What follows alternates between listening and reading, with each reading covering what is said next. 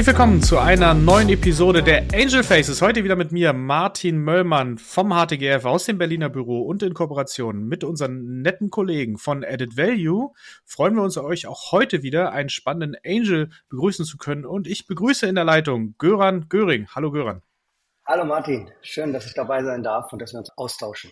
Vielen Dank für deine Zeit und ich bin schon sehr gespannt, weil wir werden heute nicht nur über ein Exit etwas hören, sondern auch uns ein bisschen darüber unterhalten, wann ist denn eigentlich ein VC-Case relevant und wann ist es vielleicht kein VC-Case, auch für die Gründer. Wie tut sich das mit dem ganzen Thema Technologietransfer und solchen Sachen? Und das wollen wir heute ein bisschen so im Schweinsgalopp äh, durchreiten. Aber Göran, fang doch erstmal an.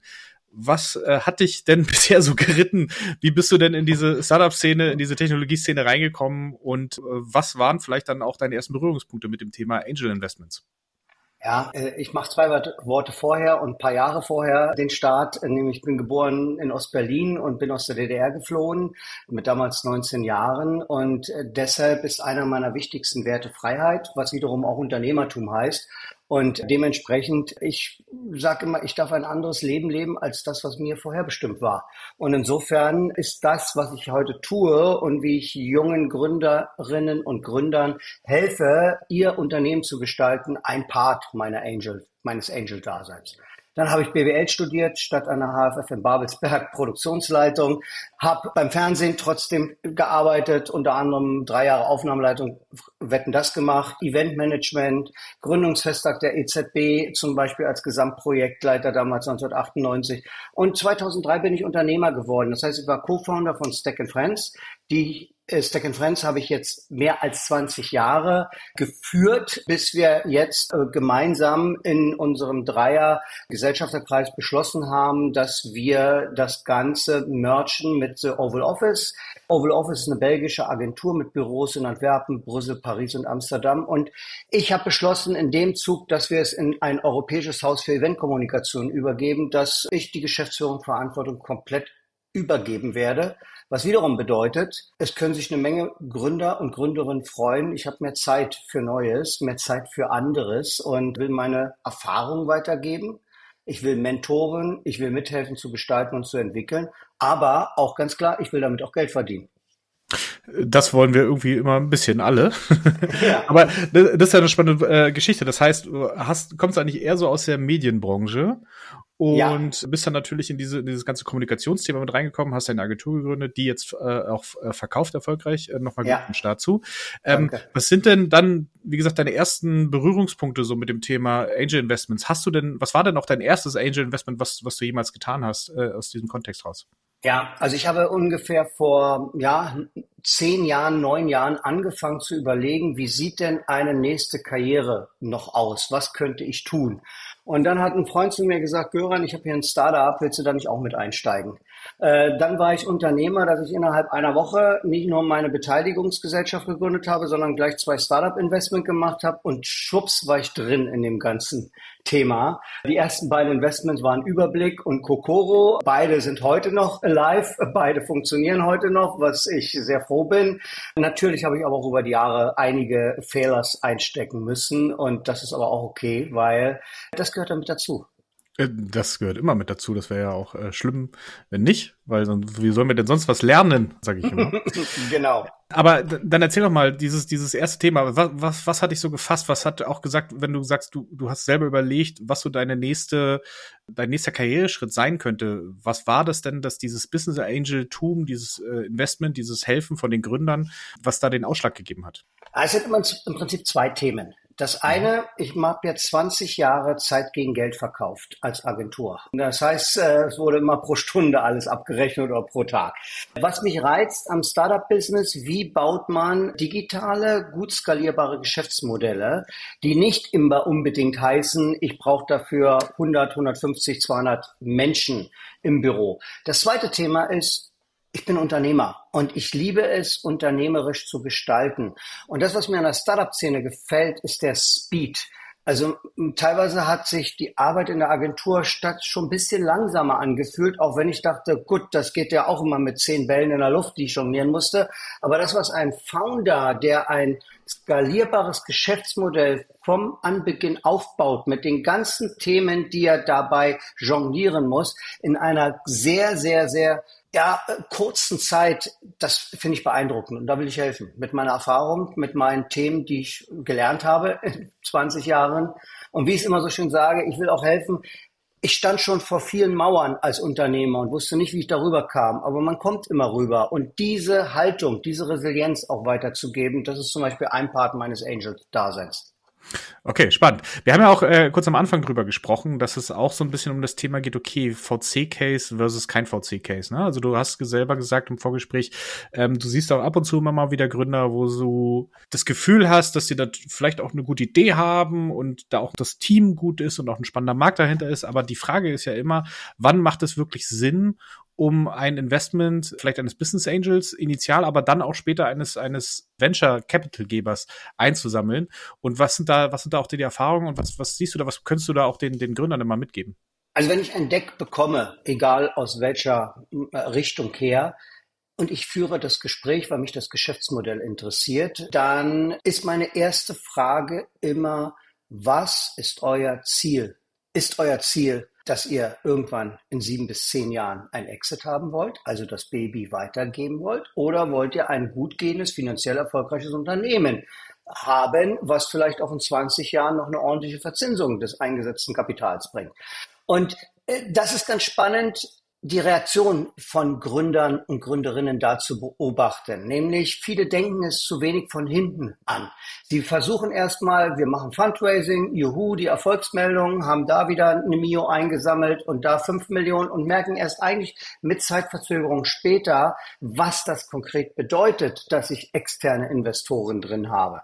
Und es ist manchmal so, die Geister, die ich rief, viele spüren dann eben, hoch, ich kann gar nicht so gestalten, wie ich es eigentlich mal wollte. Nämlich, ich wollte eigentlich ein schönes Unternehmen ein aufbauen. Und dann sind die Investoren da, die sagen mir, also jetzt mal ein bisschen schneller wachsen und wir müssen den Unternehmenswert steigern. Und wie sieht denn jetzt die Exit Planet aus?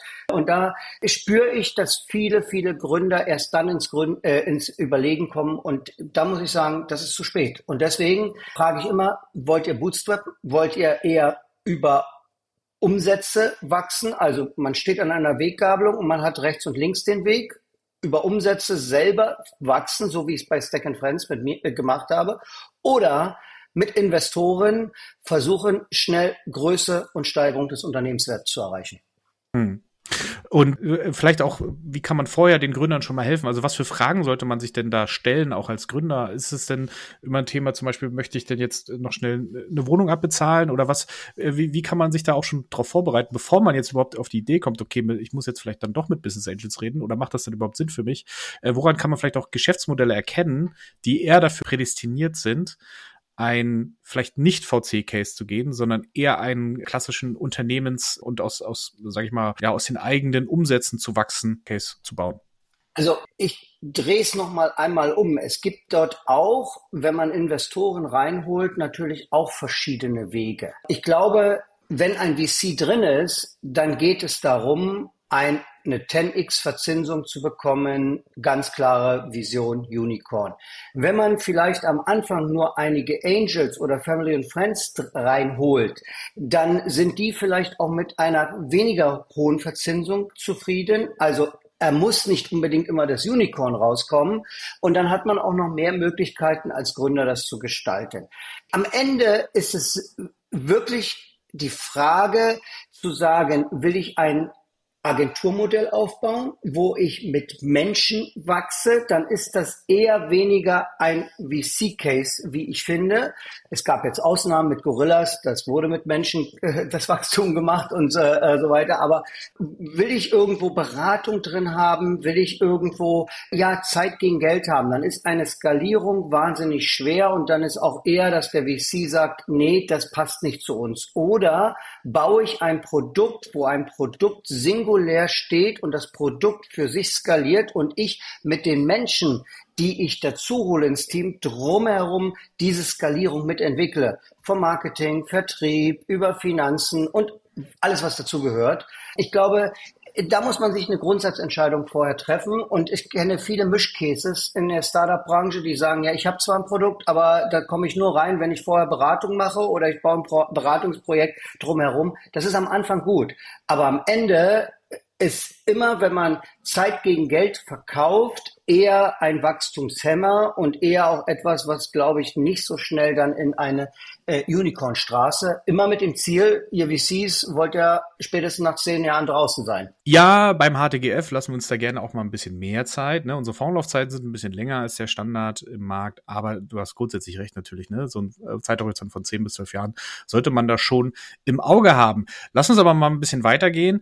Dir liegt ja auch das Thema Technologietransfer sehr am Herzen. Du bist ja in Nordrhein-Westfalen sehr aktiv und viel unterwegs. Was siehst du denn da? Was sind denn vielleicht auch Punkte, wo man noch besser werden kann? Und äh, wie spielt das vielleicht auch ein bisschen in dieses, in dieses Thema VC-Case oder nicht VC-Case damit rein? Weil nicht jede Technologie ist vielleicht auch dafür gemacht, immer ein Startup zu gründen und irgendein, irgendein Problem zu lösen, sondern äh, vielleicht ist auch einfach Technologie manchmal nur eine schöne Technologie ohne einen echten Anwendungscase. Oder, oder äh, was, was empfindest du und was siehst du da? Also ich bin Mentor beim, bei Hightech NRW äh, und äh, was wir in NRW gerade erleben, ist, dass wir so ein Stück weit aufwachen mit äh, Programmen, die auch die Landesregierung teilweise fördert, um letztendlich es zu, äh, zu helfen, dass aus dem größten Bundesland auch tolle neue Geschäftsmodelle entstehen. Und das, was bei Hightech NRW besonders passiert ist, die Universitäten in Bochum, in äh, Dortmund, in Köln, in Bonn, natürlich auch in Aachen, aber die sind schon mal nochmal separat losgewandert und haben ja schon viele Erfolge gebracht, äh, äh, äh, forschen unheimlich viel. Aber Forscher sind nicht unbedingt diejenigen, die sagen, wie kann ich das in ein Geschäftsmodell wandeln? Und da braucht es Mentoren wie mich, wie viele andere, die da sind, äh, um sich mit diesen Gründern zu beschäftigen, um ihnen zu helfen, wie kann man aus der Forschung etwas schaffen, was nachher ein Geschäftsmodell wird und was vielleicht sogar hilft, dass wir in Deutschland mit den Themen Digitalisierung, Transformation weiter voranzukommen. Da sehe ich sehr viele unterschiedliche Cases, sehr viele spannende Cases. Ich gebe offen zu, wenn ein Forscher, ein, ja, ein Mensch, der sich mit tiefen Themen beschäftigt, blicke ich nicht immer durch. Was ist da jetzt eigentlich dahinter? Und das macht auch wieder Freude. Also ich bin, mache das Startup-Themen, äh, die Startup-Themen auch, weil ich für mich eine unternehmerische Weiterbildung damit habe, weil ich neue Dinge lerne von jungen Leuten, von Menschen, die anders denken. Und das macht mir besonders viel Spaß und das passiert eben auch besonders im Deep Tech-Thema und bei Hightech NRW. Okay. Was sind da so Themen, die ihr da gerade seht? Also auch, auch, Technologien oder auch Industrien, die hier sehr viel Anklang gerade finden? Also zum Beispiel äh, mentore ich gerade eine Gründerin. Sie hat ihre Doktorarbeit über kalte Plasmatechnologie geschrieben und hat dabei festgestellt, wenn man mit kalter Plasmatechnologie über die Haut geht, werden die Pickel und teilweise und teilweise oder auch die Akne nach zwei bis vier Wochen weg sein. So, Friederike, wollte ein Medizin-Case draus machen. Ich habe gesagt, das ist ein Beauty-Case. Nämlich Beauty-Case heißt Tech meets Beauty, heißt äh, in vier Wochen ist der Abiball und Tochter sagt zu Mama haben wollen, weil ich will gut aussehen. Und äh, so positionieren wir ein sehr wissenschaftliches Produkt in einem Markt, wo sie vorher gar nicht dran, äh, dran gedacht hat. Und das macht sehr viel Freude, das gemeinsam zu entwickeln, miteinander auch zu streiten, was ist der beste Weg aus der Forschung, aus den Themen Leben heraus bis zu einem Produkt, was nachher ein Love Brand werden wird. Daran mhm. glaube ich fest. Okay. Okay, das heißt, auch hier den Weg zu gehen aus der Forschung in ein Unternehmen ist natürlich nicht ganz so einfach und da unterstützt du gerne. Jetzt erzähl uns doch noch mal ein bisschen, was sind denn so Investments, die du in der Vergangenheit gemacht hast? Was sind vielleicht auch Themen, die du für die Zukunft extrem spannend findest und wo kann man dich dann auch treffen und erreichen? Also äh, ich gehe im Prinzip dreifach vor in meinen Investments. Das eine, ich bin Partner und auch im Beirat vom äh, Next Mobility Labs. Dort werden wir bis 2026 in diesem Venture Studio 15 Sustainable Mobility Startups aufbauen. Das heißt, wenn dort Gründer sind draußen, die etwas, eine Idee für Mobility haben, wir haben die richtigen Menschen, äh, Ex-CTO, Ex-CEO von unseren deutschen Automobilherstellern, die mit im Beirat mit mir sitzen, um dort Mobility-Themen für die Zukunft zu entwickeln. Ein Beispiel ist zum Beispiel Second Use Case von E-Batterien von Autos. Eine mhm. Plattform, die da gebaut ist, äh, die jetzt äh, äh, sehr erfolgreich schon die erste Traction hat. Und dementsprechend glauben wir alle daran, dass das jetzt ein Thema werden wird. Was passiert mit den ganzen Batterien, die auf der Straße gerade fahren und in die Straße, auf die Straße gepusht werden, aber irgendwann nicht mehr funktionieren? Circonomics heißt das, Startup. Das zweite ist, ich mache Direktinvestments. Dort sehr unterschiedlich. Fokus ist sehr stark Sustainability dann HR bis L&D und natürlich auch KI, wobei KI benutze ich eher, ich will intelligente Use Cases sehen. Ich will äh, sehen, was passiert. Also ich gehe nicht rein in irgendwas, eine Abhandlung von generativer KI, die in zwei Jahren vielleicht wir nicht mehr brauchen, sondern wo passieren da intelligente Use Cases insgesamt. Und das Dritte, was ich mache, ist Angel-Kooperationen im Pooling mit anderen Angels, weil auch das ist vielleicht für die Gründer wichtig zu wissen. Es gibt auch einen Weg, in dem man schon auch anbeginnt, vielleicht mehrere Angels miteinander poolt, dann ist das Risiko des einzelnen Angels nicht so groß. Man man kann aber auch sich damit schon vorbereiten, dass man den Cap-Table nicht zu überfrachtet. Und da habe ich einige verschiedene. Also es gibt nicht eine Kooperation, sondern es gibt da mehrere, die mir sehr viel Freude machen und damit auch den Dealflow erhöhen.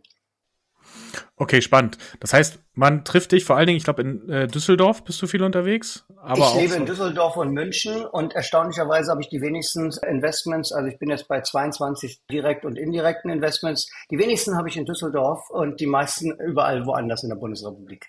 Verstanden auch, auf welche Themen du schaust. Gibt es noch irgendwelche Besonderheiten, die für dich immer wichtig sind, wenn du ein Investment machen möchtest? Was das Team mitbringen muss, was das Unternehmen mitbringen muss, was der Markt irgendwie vielleicht mit sich bringen muss?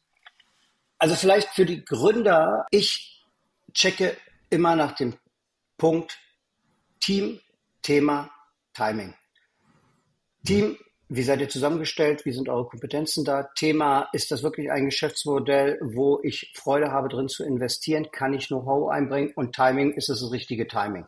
Wobei ich auch ein Stück weit immer weiter überlege. Ich höre sehr gerne äh, Pip Glöckner und der hat mal vor kurzem gesagt, das Thema ins Risiko gehen. Also wenn zu wenig Startup failen oder nur mittelmäßig abschneiden, war man vielleicht auch zu konservativ als Business Angel. Und äh, so, das neue Aufspüren, die neuen Themen sind nicht unbedingt immer die, die man mit der Überschrift sofort versteht, sondern die erst danach laufen und wo man eben noch aktiv mitgestalten muss. Und auch diese Suche gehe ich gerade sehr, sehr aktiv ein. Und das kann dann auch mal mehr als zehn Jahre dauern, vielleicht auch 15 Jahre, ehe dann letztendlich, wie auch immer, die Verzinsung erfolgt vom Kapital, was ich einsetze.